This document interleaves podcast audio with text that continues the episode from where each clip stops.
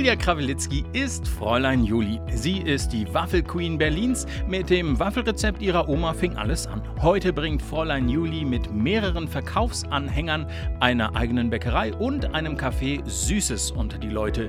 Ihr Motto: Kuchen unter 200 Gramm sind Kekse. Herzlich willkommen. Wie geht's dir? Hallo, mir geht's ganz wunderbar. Echt, das ist großartig. Das hört man ja in Zeiten von Corona relativ äh, selten, aber äh, das ist doch Ja, das großartig. ist auch so ein bisschen äh, tagesformabhängig, ne? Also entweder sitze ich heute in der Ecke oder halt so wie jetzt, äh, dass ich mir denke, ich kann es ja eh nicht ändern. Das ist, äh, ja, glaube ich, vermutlich sogar die, die beste äh, Variante. Wir kommen später auf jeden Fall auch nochmal auf das Thema Corona, aber die Frage, die sich vermutlich alle stellen, wie bist du Waffelbäckerin geworden? Beziehungsweise bist du direkt nach der Schule, zack, Waffelqueen geworden? Nein. Nee, dafür brauchst du ein bisschen mehr, glaube ich. Also ich, ähm, nee, ich habe ganz viele Irrungen und Wirrungen in meinem Leben hinter mich gebracht. Ich hab, äh, bin Oh, bitte teil ein paar davon mit uns. Ja, ich bin studierte Medienmanagerin und ähm, habe da auch äh, sogar einen Abschluss gemacht und auch in dem Bereich gearbeitet und habe, da sich das Nebenjahr nicht äh, von alleine finanziert, neben der Uni immer in der Gastronomie gearbeitet, um meine Miete zahlen zu können. Und äh, hatte da furchtbar viel Freude mit dem, was ich gemacht habe und habe dann festgestellt, als ich in der PR- und äh, Marketingagentur war, nach der Uni, dass das leider so gar nicht meins ist. Wie, das heißt also, zwischendurch fandst du es mal ganz gut, aber dann hast du festgestellt, äh, mh, Zonk, doch nicht. Ja, genau. Also dieses PR- und Marketing-Ding, ne? Also dieses aufgesetzte, hi, na, wie geht's dir? Komm, wir müssen jetzt die Fashion Week veranstalten. Eigentlich finde ich dich total blöd. Küsschen, Küsschen. So, das war nicht meins. Echt? Aber kannst du das auch so richtig? Ich kann das ja leider gar nicht. Mm, Na, also ich dachte immer, ich kann's, äh, bis man mir mal gezeigt hat, was mein Gesicht so macht. Ah, okay. Also Was hat denn dein Gesicht gemacht? Das ist öfter mal entglitten in so komischen Situationen, wo ich dachte, oh, ich bin jetzt total gut gerade. Ah, nein, sag mal, hast du schon wieder abgenommen? Was trägst du denn da Schönes? Ah, dein Gesicht hat dann aber verraten, mm -mm, Einbahnstraße, stimmt nicht. Ja, genau, genau. Mhm. Ja, mein lieber äh, Mitarbeiter, der David, äh, den bestimmt auch einige kennen, der hat mir auch letztens erzählt, das fand ich ganz erschreckend, äh, so viel zur Selbstreflexion, dass wenn ich was spannend finde, was mir erzählt wird, dass ich lautlos mitspreche. Okay. Ja. Also ich schiebe das jetzt mal kurz auf Corona. Ich kann mir nicht vorstellen, dass das immer Wieso so nimmst du Medikamente? Nee, ich bin, ich bin total fit und gesund. Okay, natürlich. Und dann irgendwann hast du festgestellt, so, also diese PR-Geschichte, Bussi rechts, Bussi links, ist nicht deins?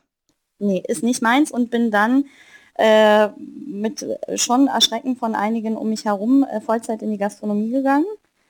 Und äh, weil das halt immer das war, was mir echt Spaß gemacht hat, so Geschichten erleben und äh, Leute kennen. Das ist ja nicht nur, du stehst ja nicht nur hinterm Tresen und machst da irgendwie blöd Kaffee vor dich hin, sondern also erstens finde ich, haben wir eine Verantwortung, weil die Leute ähm, ihr hart verdientes Geld freiwillig zu uns bringen. Die müssen nicht zu uns kommen. Die können auch woanders hingehen. Und deswegen liegt es in unserer Verantwortung, denen einen schönen Moment zu schenken.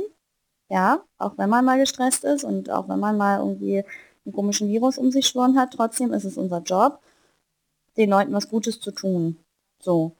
Und du lernst natürlich auch irre viel über Menschen kennen. Also du, du hörst Geschichten, du weißt, wie der Hund heißt, du weißt, wann das Kind krank war, du, du weißt, wer gerade in einer Scheidungskrise ist oder auch nicht oder erlebst auch ganz, ganz viel Schönes, ja, also auch Dramatisches. Aber Moment, aber das weißt du, weil du den Tischen an den Tischen lauscht oder weil die Leute dir das erzählen? Und noch viel wichtiger, führst du ein Buch? ähm, die Leute erzählen es mir. Meine Mama hat mir mal vor ganz vielen Jahren ein leeres Buch geschenkt, wo sie meinte, du musst anfangen, die Geschichten aufzuschreiben. Ich schreibe ja immer viel.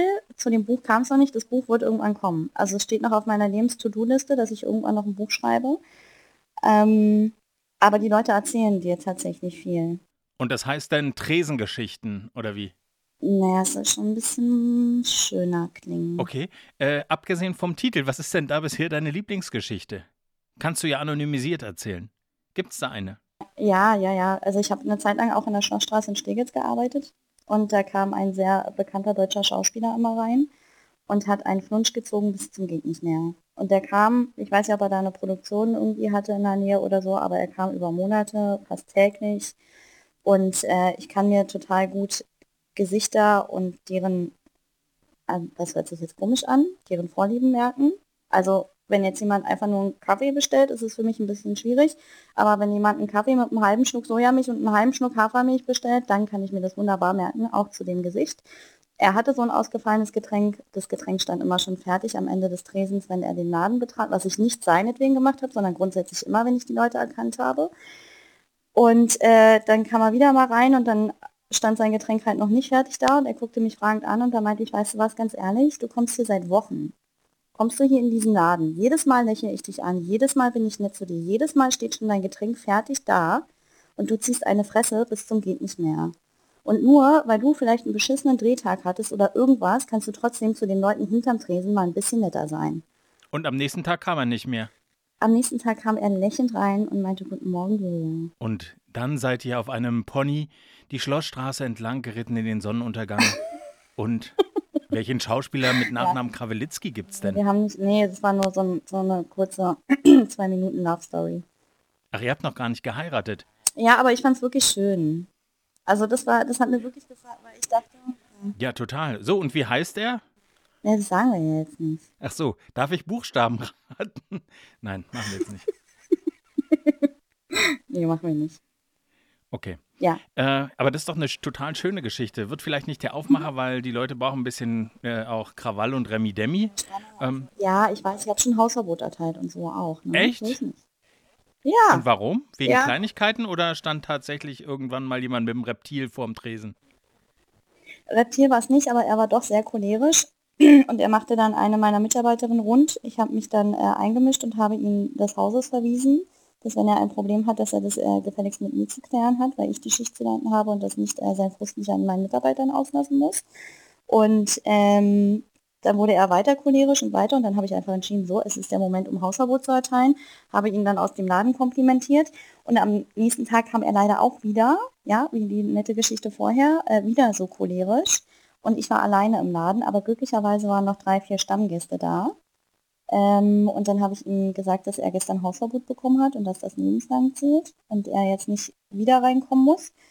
Und dann wurde er wieder laut und wieder cholerisch und hob die Hand und in dem Moment sind alle meine Gäste aufgestanden und zu mir gekommen. Uh, und haben gefragt, ob es irgendein Problem Das klingt immer so nett, alles in der Gastronomie. Ja, ist total nett. Gastronomie ist total nett. Wirklich, überhaupt nicht stressig, tiefenentspannt, okay. gar kein Problem. Mhm. Ich merke schon, aber das ist alles nicht in deinem, also das war dein Vorleben, bevor du genau. selbst eigenständig, selbstständig genau. unterwegs warst, ne? Mhm. Wie, wie hat das denn angefangen? Also ich meine, das, was du jetzt bisher erzählt hast, sind ja alles Sachen, die wirklich dafür sprechen, dass man unbedingt in diesem Bereich arbeiten möchte. Das sind ja, ja. schöne Geschichten gewesen. Ja. Ähm, äh, ja, wie bist du denn darauf gekommen, das zu deinem Hauptberuf zu machen? Ähm, also der Wunsch war immer da, irgendwann was Eigenes zu haben. Ich glaube, die Menschen um mich herum haben tatsächlich mehr an mich geglaubt als ich selber. Ähm, ich habe irgendwann, habe ich auch angefangen, Businessplan zu schreiben, also sowas, Uni sei Dank, ja, Bachelor, huhu, äh, kann ich schon irgendwie so. Habe mich aber mit dem Businessplan für einen Café echt schwer getan, ähm, weil das für mich so unvorstellbar waren. Das war so Zahlen, die also ich und Zahlen ist eh nicht so, wir sind nicht so dicke miteinander, aber ich konnte das überhaupt noch gar nicht einschätzen, wie, was das für Dimensionen annimmt und so. Und dann äh, kam die Nacht der Nächte. Das ist jetzt auch eine furchtbar romantische Geschichte meinerseits. Äh, meine beste Freundin hat geheiratet. Ich war Trauzeugin, ich habe die Hochzeitstorte gebacken. Also ich habe schon viel und lange immer gebacken. Und ähm, das war aber meine erste. Warte, soll ich noch schöne Musik drunter packen? Ja, Candyman. Candyman okay. Can. Oder? Okay, ich, ich suche was GEMA-freies. Und jetzt? Ähm, wir gehen weiter. Du backst gerne Kuchen. Genau. Und, und dann, Hochzeit mit schöner genau, Musik. Genau, und dann saßen wir da unterm Sternenhimmel und alle waren furchtbar happy und äh, die Luft voller Liebe und ganz, ganz toll, großartig. Ähm, und dann saß ich da mit einem Freund von uns und der ist in Hamburg und hat einen Foodtruck mit Curry. Er ist Inder. Und ähm, hat dann gesagt, Mensch, Julia, warum fängst du nicht einfach mal mit dem Foodtruck an? Und ich habe gedacht, Mensch, warum fange ich nicht einfach mal mit dem Foodtruck an? Und am nächsten Tag... Und warum hast du nicht mal mit dem Foodtruck angefangen? habe ich mich hingesetzt, meinen Businessplan geschrieben, den innerhalb von drei Monaten durchgeknallt. Äh, war dann unglücklicherweise für einen Tag arbeitslos, bin zum Arbeitsamt gegangen, habe gesagt, hallo, hier bin ich, ich würde mich gern selbstständig machen, hier ist mein Businessplan, mein äh, Cashflow und mein, äh, keine Ahnung was alles, Liquiditätsplanung, das hast du nicht gesehen, unterstützen Sie mich. Und ich hatte Glück, ich hatte jemanden da gegenüber sitzen von mir, der das total toll fand, was ich getan habe oder was ich machen wollte. Und der hat gesagt, jo, machen wir. Und dann äh, habe ich... Und dann ging es los? Ja, ja, dann habe ich... Ähm, mal, äh, mich auf die Suche nach einem Hänger gemacht und bin da in Frankreich gelandet und äh, habe, bin dort auf Quentin. Pas, je ne sais pas, puis ça m'est égal. Wie bist du denn nach Frankreich dann gekommen? Na, ich habe ganz viel im Internet. Also einfach gegoogelt oder was? Ja, ja, ja, ganz Food furchtbar. Truck. Ja, ganz furchtbar lange. Das äh, Ding ist ja auch, dass ich keinen Hängerführerschein habe. Was ich vor der ganzen Nummer auch nicht bedacht habe, ich bin in meinem Leben noch nicht Hänger gefahren. Ähm, ganz schlimm. Also wenn man es noch nie gemacht hat und man hat hinten plötzlich so ein Riesenschwein dann und denkt sich so, jetzt fährst du los und in der nächsten Kurve kippt der übrigens um und du kannst nichts dagegen tun. Wir fahren mal lieber mit 5 km/h um die Kurve. Ganz schlimm. Die erste Fahrt war wirklich, es war die Hölle, weil ich habe einfach nicht darüber nachgedacht. Und die war dann von Frankreich nach Berlin? Nee, nee, nee, um Gottes Willen. Also die war nur, also nur, die war irgendwie um die 10 Kilometer und hat mich auch äh, 10 Jahre meines Lebens gekostet. Der wurde mir hierher gebracht aus, aus Frankreich dann, also war lieber auf den ersten Blick. Ich war mit meiner Mama da und einer sehr guten Freundin und ich habe ihn gesehen und habe gedacht, oh guck mal, da ist er, das ist er. Mama, das ist er. Ja, dann ähm, Kaufvertrag unterschrieben und dann wurde er mir irgendwann nach vier Monaten nach Deutschland gebracht. Uh, okay. Und in der Zwischenzeit, also inklusive aller Elektrik und so weiter, weil ich nehme mal an, so einen Waffelwagen gibt es jetzt nicht von der Stange. Nee, nee, nee, der war schon mit Umbauen und Ausbauen und so, wie ich das halt brauchte und mir dachte, dass das sinnvoll ist, weil ne, drin gestanden habe ich auch noch nie. Also ich konnte alles nur so, ja, könnte ungefähr so hinhauen. Im Nachhinein ist man halt immer schlauer, aber ähm, hat ja irgendwie funktioniert und in der Zwischenzeit habe ich, bin ich ins äh, Self-Marketing gegangen Ne? Und äh, bin um nachts um drei aufgestanden, um um vier loszufahren, um um fünf auf dem Wochenmarkt am Wittenbergplatz zu stehen, mir den Marktmeister unter all diesen brüllenden Männern da rauszusuchen und zu sagen, hallo, ich bin Juli. Hi, ich komme bald mit dem Hänger, hab da Platz. Und das habe ich bei so ziemlich jedem Wochenmarkt in Berlin gemacht und hatte natürlich immer äh, Cookies und ein Exposé über mich selbst und wer ich bin und was ich mache und so und hm alles im Gepäck und äh, bin dann von Markt zu Markt. Beim dritten Markt meinten sie schon, aha, von dir haben wir schon gehört. Meinte ich, aha, uh, das, ist das ist doch gut, ein gutes Vorzeichen. Nicht? Ja, genau. ja. Man spricht schon über dich. Nicht, ja, ja, obwohl sie noch gar nicht am Start war, aber da wusste ich auch noch nicht, dass ähm, das Marktheim in Berlin, dass das eigentlich eine große Familie ist. Ähm, ah, das wusste ich auch ja. nicht. Ja, so ist das. Und äh, dann kam irgendwann der Hänger und dann kam irgendwann mein allererster Tag auf dem Karnevalplatz. Hier in Lichterfelde in Berlin, ich werde ja verrückt. Wie war das? Hast du den Teig einen Tag äh, für die Waffeln Abend vorher angerührt? Ja, ja. Ich habe die Nacht nicht geschlafen. Ich war irre aufgeregt. Ich bin tausend Tode gestorben. Ich habe gedacht, ich, das war alles, das war irgendwie alles. Was hast du dir dabei gedacht? Ähm, ja, bin dann morgens irgendwie, das war das Osterfest der Ostermarkt auf dem Karnevalmarkt und bin dann da morgens hin und hatte dann auch gleich Norbert, den schreienden Marktmeister, am Hals. So, Schätzelein, wenn du jetzt mal nicht aus dem Arsch kommst, dann gibt's aber Kloppe, weißt du? Kannst du auch nicht mit Schnaps oder Sex gut machen. Okay, hallo, ich bin Juli, wo soll ich denn hin? äh, das war... Das klingt ja nach einem ganz herzlichen, rauen Umgang. Ja. ja, den muss man halt, ähm, also ich habe ihn lieben gelernt tatsächlich, aber wenn du da als äh, kleines Mädchen mit so einem riesen Hänger stehst und überhaupt gar keinen Plan von Toten und Blasen hast, stehst du halt erstmal da, ne? Und äh, Norbert wusste mich aber zum Glück zu nehmen und hat mich auch äh, eingewiesen, wo was hin. Und ähm, dann kam, naja, natürlich waren Familie und Freunde und alle auch da und waren ganz aufgeregt und haben sich gefreut. Und ich stand halt äh, im Hänger und dann kamen die ersten Kunden und ich, also ich kann mich wirklich noch an diesen Moment erinnern, wo die Waffeln gekauft haben und ich gedacht habe, verrückt, die geben jetzt wirklich Geld aus für was, was ich gemacht habe.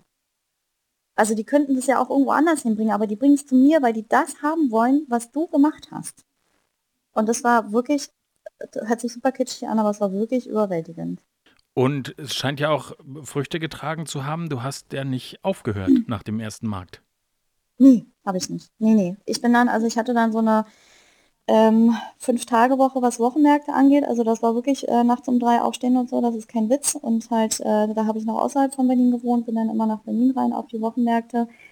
Und äh, an den zwei freien Tagen habe ich halt Buchhaltung, Teig, einkaufen, vorbereiten, sauber machen, alles was halt sonst gemacht. Also es war eine Sieben-Tage-Woche und es war halt, aber es war ja nur ich und Quentin so. Du musst mal sagen, wer ist denn Quentin? Quentin war dein Kollege, ja? Achso, Quentin. Na, Quentin ist doch der Hänger. Ah, okay. Quentin. Ja, alle wichtigen Dinge in meinem Leben haben einen Namen. Aber Quentin wollte dich, wenn ich das richtig gelesen habe, auch mal verlassen. Ja, genau. Das war so nach, also es lief alles wirklich gut an und dann kamen auch tatsächlich schon Anfragen von Hochzeiten und so, weil mich Leute auf dem Markt gesehen haben, die halt in der Eventbranche arbeiten oder Hochzeitsplaner oder so oder so. Und ähm, das hat sich relativ schön verselbstständigt, muss ich sagen. Da habe ich nicht so viel zu beigetragen. Und nach drei Monaten kam ich dann aber ähm, vom Rathaus Schöneberg, vom Wochenmarkt, bin auf die Stadtautobahn gefahren, war glücklicherweise noch auf dem ähm, Beschleunigungsstreifen, weil hinter mir gab es einen Knall und ich habe halt in den Rückspiegel geguckt und habe keinen Hänger mehr gesehen. Ernsthaft? Ja. Und äh, saß dann im Auto und also gefühlt zwei Stunden saß ich da und habe den Kopf geschüttelt, weil das ja, also das kann ja nicht sein, das geht ja gar nicht. Ähm, die Leute hinter mir haben zum Glück super schnell reagiert und haben die Unfallstelle abgesichert. Der kam dann auch zu mir und hat mich aus dem Auto geholt und hinter das Auto und hast eine Warnweste und ich war eigentlich nur paralysiert, weil äh, Quentin da ähm, vollkommen zerstört auf der Seite auf der Autobahn lag und ich überhaupt nicht verstanden habe, was passiert ist. Ähm, dann kam auch ganz schnell Polizei und Feuerwehr. Es tut mir leid, damals 2017 Vollsperrung Autobahn war ich. So richtig, richtig, richtig alles abgesperrt, ja? Alle Spuren auf der Stadtautobahn, im Berufsverkehr, Palim, Palim. Ja, ja. Für einen kurzen Moment war einmal, ähm, weil es äh, flog halt auch irgendwie eine ganze Menge rum. Ähm, aber also Glück im Unglück war, dass da, dass ich noch auf der Überholspur war und zwischen Beschleunigungsstreifen und Stadtautobahn war so ein ganz kleiner Bordstein. Und dieser Bordstein hat den Hänger aufgefangen. Ansonsten wäre der Hänger komplett über alle Rush Hour, über alle drei Spuren gerauscht. Ja. Richtig Glück im Unglück. Ja. Was für eine Geschichte. Krass. Ja. Mhm. Und dann, also ich meine, wenn du da Quentin sich verabschiedet hat, kennt man die Gründe mittlerweile? Also weiß man, woran es gelegen hat? War dein Fahrstil ein bisschen rasant oder? Ich bin eine total smarte Autofahrerin und auch mittlerweile eine smarte Hängerfahrerin. Äh, da war eine Schweißnaht und diese Schweißnaht war gerostet und die Deichsel hing noch am Auto und der Hänger ist an dieser Schweißnaht einfach abgerissen, weil sie verrostet war. Unfassbar. Unfassbar. Okay, und äh, du bist dann aber äh, weiter, ähm, du, ich meine, am nächsten Tag äh, hattest du ja eigentlich dann auf dem Markt stehen sollen. Also wenn von dem, was du beschreibst, dürfte das Fahrzeug bzw. Quentin am nächsten Tag nicht auf dem Markt gestanden haben. Man steht im Grunde vor den Scherben seines frisch gegründeten Businesses. Genau, es gab nichts mehr, also ich hatte nichts mehr. Es war alles kaputt, es war alles zerstört. Der, ähm, die, der ich weiß nicht, ich glaube, es brauchte 15 Feuerwehrmänner, um den Hänger wieder aufzustellen. Und äh, einer kam leichenblass zu mir und fragte, ob da irgendwas Nebendes im Hänger war. Und äh, ich sah ihn an und meinte, nee, warum? Und dann meinte er, na, es ist alles rot da drin. Und dann meinte ich, ja, das ist die rote Grütze vermutlich. Er war erleichtert, ich nicht. Scheiße. Er meinte, möchten Sie oh, mal in den Hänger reingucken? Und dann meinte ich, nee, ich muss, ich muss noch von dieser Autobahn runterkommen. Ich möchte da jetzt, glaube ich, möchte ich nicht reingucken. Eieieiei. Okay. Wen hast du angerufen? Wie hast du. Als allererstes habe ich Papa angerufen. Ähm, noch von der Autobahn und äh, meinte, ich meinte, Papa, ich ähm, stehe jetzt auf der Autobahn, die ist gesperrt, der Hänger ist abgerissen, Papa, das ist alles ist kaputt. Papa, es ist alles kaputt. Und er meinte, er hatte dann gefragt, wo ich bin und dann meinte ich, du, du brauchst nicht kommen, ich, weil du kommst eh nicht zu mir, es ist alles abgesperrt und dann meinte er doch, er kommt jetzt und meinte ich, Papa, warte, ich möchte zu euch kommen, warte einfach zu Hause auf mich. Mama im Hintergrund ganz hysterisch, oh Gott, das Kind hat einen Unfall. Äh, hat mir dann in dem Moment nicht so geholfen, deswegen Papa, das ist immer der ruhige Pol in so einer Situation. Ähm, meine Eltern haben natürlich auf mich gewartet und ich bin dann erstmal zu denen gefahren und saß hier und habe ähm, ganz lange geweint. Erstmal. Verständlicherweise. Also ich meine, äh, gar keine Frage. Ähm, du hast weitergemacht, das ist klar, sonst würdest du heute keine Cafés und mittlerweile äh, kein Kaffee und mittlerweile sogar zwei äh, Hänger haben. Wie lange hat es gedauert, bis du dich von dem Schock erholt hast und dann Verkaufsaktivitäten wieder anlaufen konnten? Also der Schock war, der ist immer noch, ehrlich gesagt. Also immer noch, wenn ich war jetzt äh, wesentlich bewusster mit dem Hänger, auch wenn es wirklich nichts mit mir zu tun hatte, aber ich erschrecke mich immer noch, wenn irgendein Geräusch ist, was ich nicht zuordnen kann. Ähm, ich habe die ersten Nächte nach dem Unfall nicht mehr geschlafen, also ich hatte Albträume bis ganz schlimm, bin schreiend aufgewacht und weil es hätte auch einfach alles ganz, ganz schlimm enden können. Und ähm, ich konnte ja nicht weitermachen. Also es waren dann letztendlich drei Monate Kampf mit Anwälten und allem, was man halt nicht haben will ähm, bis ich einen neuen Hänger bekommen habe. Ich habe keinen Verdienstausfall bekommen, ich habe keine, keinen Schadensersatz bekommen, ich habe nichts bekommen, außer einen weißen, neuen, nicht so ausgebauten Hänger, wie ich ihn haben wollte. Ähm, was der Verkäufer darauf angelegt hat, meiner Meinung nach, weil er wusste, wenn wir jetzt, äh, wenn es vor das Gericht geht, es wird sich um Monate handeln und ich hatte ja, ich war selbstständig und hatte keine Arbeit, ich hatte keine Grundlage mehr und er wusste, dass ich es nicht aufs, auf die Spitze treiben werde, weil ich weitermachen muss. Und ähm, somit mhm. kam dann irgendwann der neue Hänger nach vielem Hin und Her, den ich dann sofort zu einem Hängerbauer gebracht habe und ihn auf ein ähm, neues Fahrgestell habe setzen lassen, dass all das, was wirklich überlebensnotwendig ist, also wenn ihr mich auf der Straße seht, keine Sorge, es ist jetzt deutsche Wertarbeit unten drunter.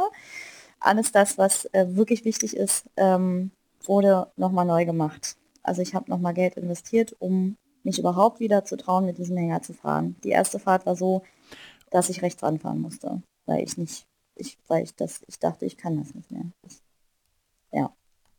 Aber du hast dich, und das ist ja auch gut, davon profitiert ja auch der äh, Südwesten Berlins, dich durchgebissen und weitergemacht sogar noch einen zweiten Wagen dazu geholt. Genau, der Vincent. Äh, ist Vincent das gleiche Fahrzeug wie Quentin? Also ist das eine Frage der Zeit, bis auch da eine Naht bricht?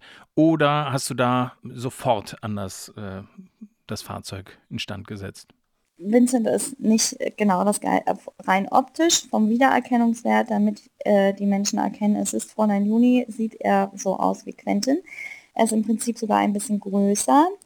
Es ist aber ein anderer Hersteller. Ähm, es hat wesentlich, jetzt, also wenn man nachberechnet, hat es nicht mehr Geld gekostet als der ganze Quentin-Aufriss. Ähm, aber ich habe von Anfang an wesentlich mehr Geld ausgegeben als bei Quentin damals und ist zum Beispiel auch gebremst, äh, dieser Hänger, weil also nicht ich Vincent fahre, sondern mein Mitarbeiter, der David. Und auch der nie Hänger gefahren ist vorher. Und ähm, es somit in meiner Verantwortung liegt oder lag, mich sicher zu fühlen bei dem, was ich ihm quasi übergebe, womit er unterwegs sein muss. Ganz schöne Strapazen dafür, dass man am Anfang äh, seiner Selbstständigkeit im Grunde diese Kosten ja nicht ein, äh, einplant. Also von daher wirklich Chapeau und äh, Hut ab, dass du das äh, trotzdem durchgezogen hast. Das ist, glaube ich, nicht selbstverständlich in so einem äh, Augenblick. Du bist dann, hast einen zweiten Wagen dazugeholt und einen Angestellten, wenn ich äh, die Chronologie von Fräulein Julis Werdegang richtig im Hinterkopf habe. Dann war das sozusagen der nächste genau. Step. Ja, dazwischen war noch der Step, äh, dass ich ein äh, Pop-up-Café im Eiskimo hatte, Lichterfelde West. Da habe ich äh, einen der Betreiber auf der Hochzeit des äh, Bachelors kennengelernt, wo ich auch eine Quentin Nee, du ja. hast bei der Hochzeit des Bachelors mitge ja. mitge äh, mitgeheiratet sozusagen oder genau. mitgearbeitet? Genau, genau. Das ist ja verrückt. Welcher Bachelor war das denn? Äh, der Leonard Freier war es. Uh, okay. Und der hat doch, wenn ich das richtig in Erinnerung habe, richtig pompös auf einem Schloss sogar geheiratet. Genau, genau. Und da standen äh, Quentin und ich dann auch. Und da äh, war dann halt auch ein kleiner Eiswagen.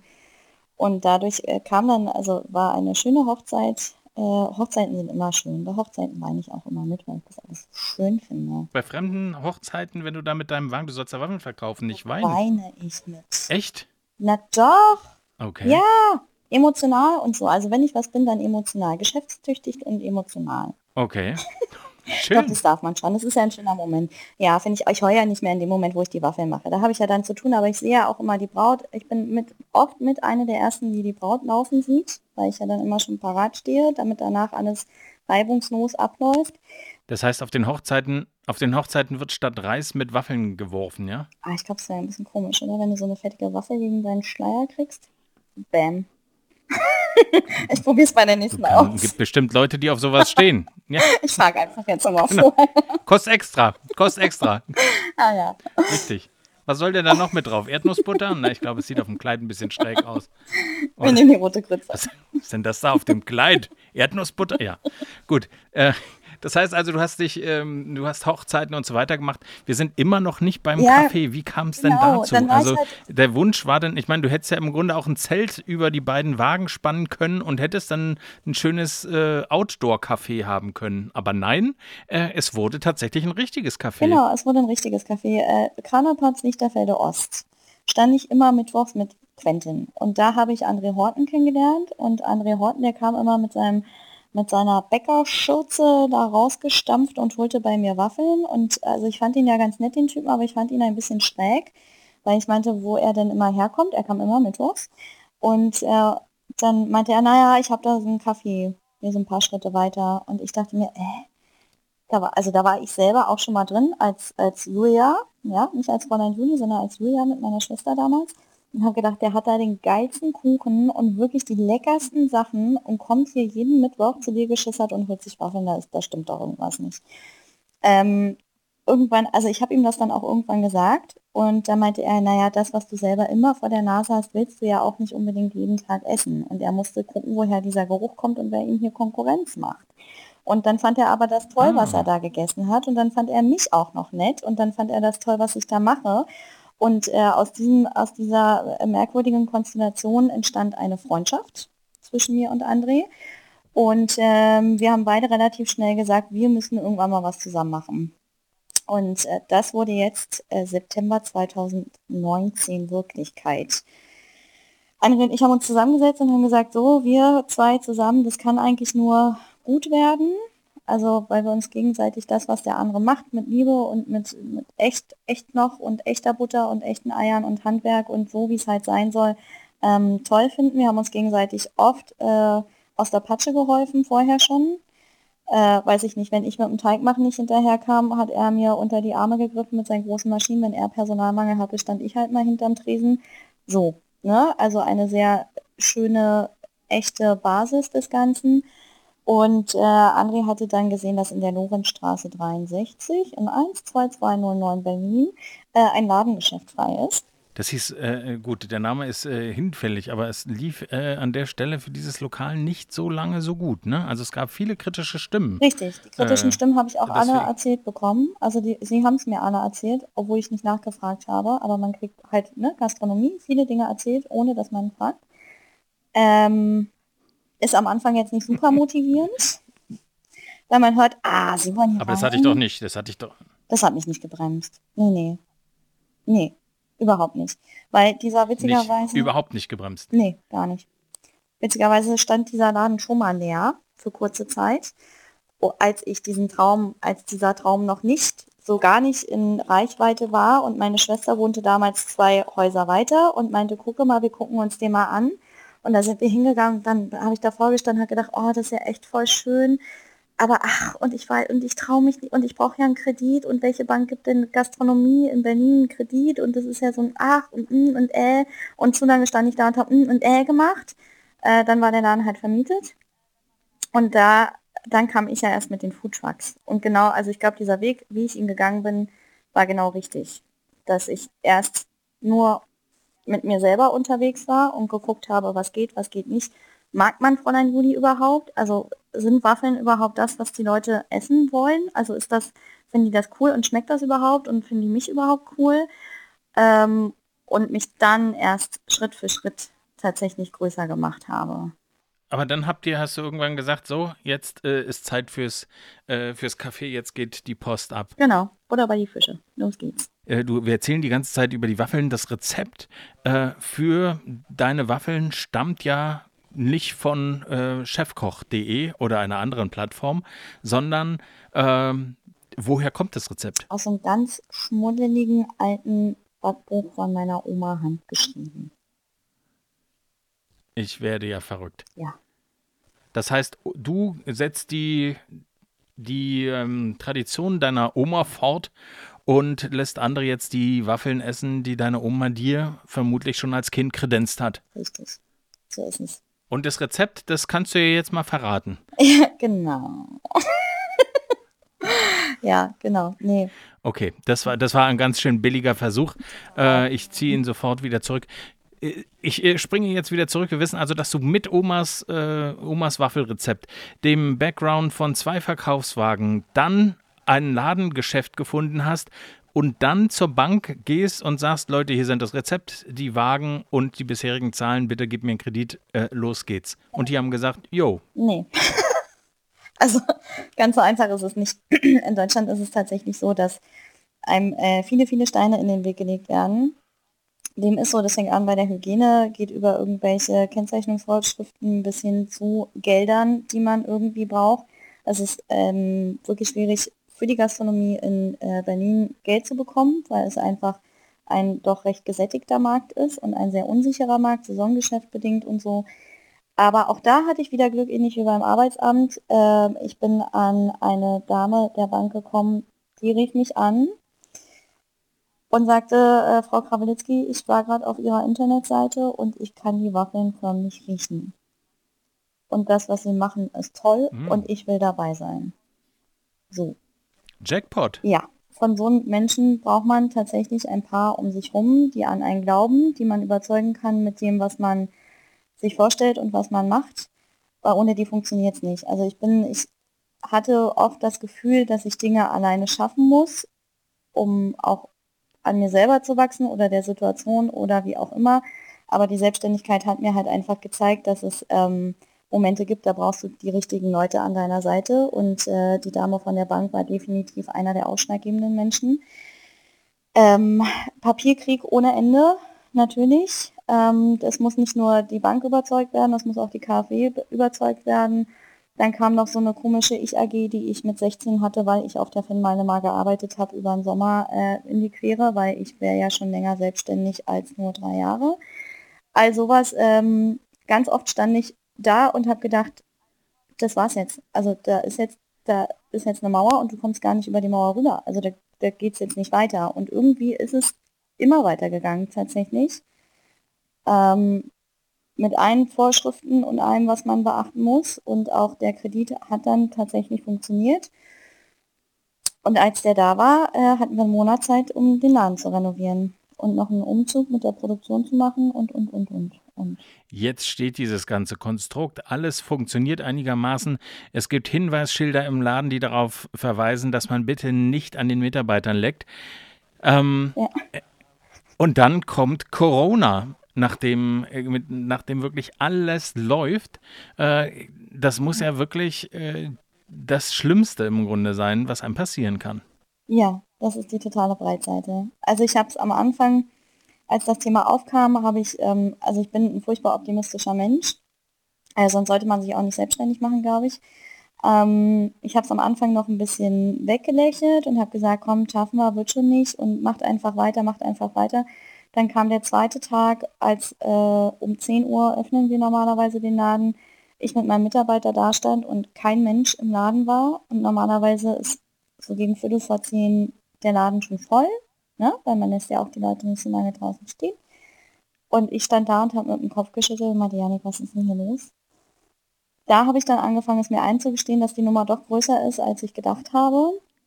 Und dann äh, kam ein Freitag vor drei Wochen, vor vier Wochen, als es hieß, die Kitas schließen äh, und die Schulen schließen, da stand ich hinten im Lager und hatte meinen äh, persönlichen Shutdown. Da stand ich dann da und habe äh, einmal ganz fürchterlich angefangen zu weinen, weil ich dachte, das war's jetzt. Also ähm, nur ist die Fahnenstange erreicht, du kannst einpacken. Hast du wirklich mit dem Gedanken gespielt, aufzuhören? Nee. Eine Sekunde? Zwei? Die Sekunden, ja, die Sekunden sind schon, nee, nee. Also jetzt tatsächlich mit dem Kaffee damals, als das mit dem Hänger passiert ist, ja. Da gab es Minuten, wo ich nachgedacht habe darüber. Aber jetzt trage ich nicht nur für mich Verantwortung, sondern auch für 18 weitere Leute. Und ähm, außerdem für diesen Kiez und für alleine, also ich bin es meinem Traum schuldig, dass der jetzt nicht endet. Und dann bist du, ähm, wie hast, wie, wie, wie ging es weiter? Dann habe ich mich, ähm, mh, mm, ja, dann habe ich mich wieder gefangen nach ein paar Minuten und äh, habe gedacht, okay, du musst, jetzt musst du angreifen. Also jetzt kannst du es nicht mehr wegrechnen, jetzt musst du angreifen.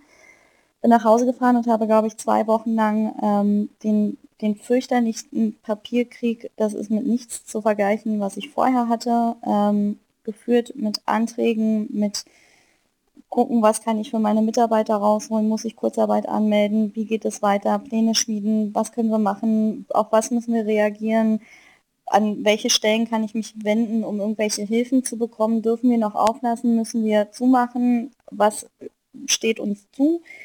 Es waren zwei Wochen, die wirklich, wirklich schlimm waren für mich, die ich ähm, im Laden war und mich dann hingesetzt habe zu Hause und äh, weiter über diesen ganzen Dingen gebrütet und gekämpft habe Du hattest aber weiter den Laden offen, ne? Auch das also in der ganzen Zeit. Äh, parallel Mhm. zu den Anträgen, die du bearbeitet hast, warst du mit deinem, mit einem Teil deiner, deiner Kollegen äh, im Laden. Ja, genau. Eine Woche später habe ich den Entschluss, also ich glaube, es war eine Woche später den Entschluss gefasst, okay, ähm, das wird hier alles zu brenzlig. Wir, wir haben halt auch eine soziale Verantwortung. Wir machen jetzt die Tür zu und machen das Fenster auf. Und ab da ist dann der Außerhausverkauf gestartet bei uns. Da durften Leute noch draußen sitzen wenigstens. Ähm, der nächste Schritt war dann, dass wir diesen Lieferservice ins Leben gerufen haben. Irgendwann nach zwei, drei Wochen, nach zwei Wochen hatte ich irgendwie den schlimmsten, allerschlimmsten Papierkram bewältigt und habe gedacht, okay, die Strippen im Hintergrund, die sind jetzt gezogen, mehr kann ich für den Moment nicht machen, was ein unglaublich befreiendes Gefühl war, weil ich das Gefühl hatte, ich habe jetzt alles das, was in meiner Macht steht, getan. Und jetzt muss ich mein Glück in andere Hände legen und äh, kann mich einfach darauf konzentrieren, im Laden zu sein. Und äh, es ist ja auch jetzt noch so, dass ich ähm, einfach von Tag zu Tag plane, mehr oder weniger, weil man nicht weiß, was morgen beschlossen wird oder übermorgen. Aber ich, ähm, also das, als das damals mit dem Hänger passiert ist, habe ich gedacht, okay, es gibt meiner Meinung nach im Leben für alles einen Grund, warum was passiert, auch wenn man den Grund nicht in dem Moment versteht und vielleicht auch zwei Tage später noch nicht versteht. Und damals habe ich gedacht, ich werde einfach geprüft vom Universum, vom Schicksal, von Gott, von wem auch immer, ob ich das, was ich da tue, wirklich will. Und genau deswegen habe ich damals weitergemacht, als der Hänger verunglückt ist. Und genau das gleiche Gefühl habe ich jetzt auch gerade. Jetzt kam der nächste große Schritt, der eigene Laden oder die eigenen Läden und die ganze Verantwortung, die man plötzlich trägt. Und jetzt wird nochmal geguckt, was es dann wirklich, also ich will jetzt nicht sagen, dass Corona meinetwegen ausgebrochen ist, ja, um Gottes Willen, oh, Shitstorm. Aber ähm, ich glaube, es gibt so Prüfungen im Leben, die muss man halt bestehen. Und ähm, das gehört für mich gerade auf jeden Fall dazu. Es ist ja jetzt auch so, dass es dadurch vermutlich ähm, Umsatzeinbrüche äh, gibt. Was ist abgesehen vom finanziellen äh, für dich eine der größten Herausforderungen dieser Zeit? Ähm, mein, also tatsächlich mein Nervenkostüm gerade. Es ist wirklich, wie ich äh, einleitend schon gesagt habe, heute ist ein guter Tag, alles ist in Ordnung, aber es zerrt unfassbar an den Nerven, dass du nicht weißt, wie du weitermachen kannst.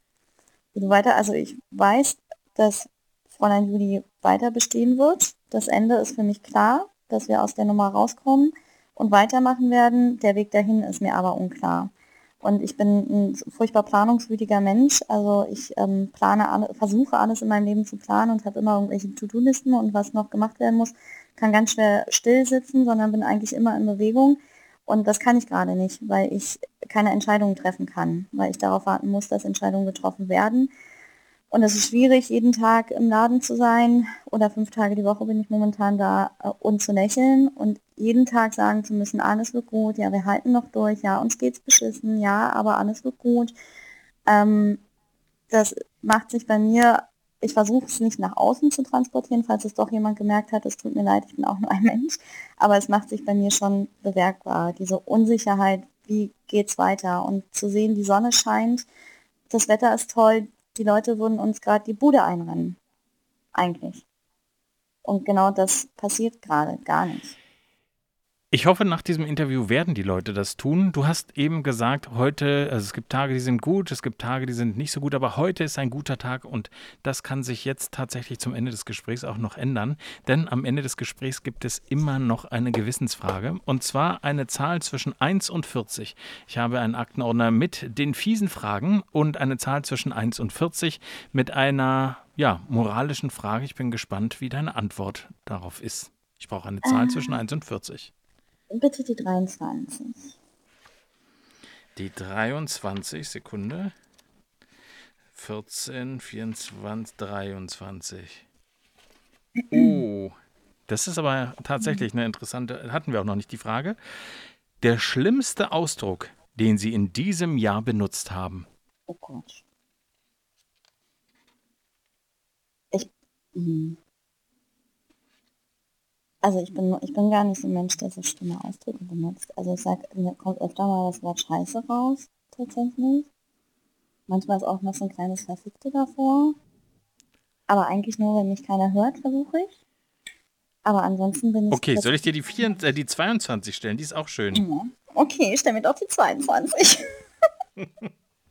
Welches Kompliment haben Sie schon mal gemacht, ohne dass Sie es ernst gemeint haben? Ah, das war bei der Fashion Week.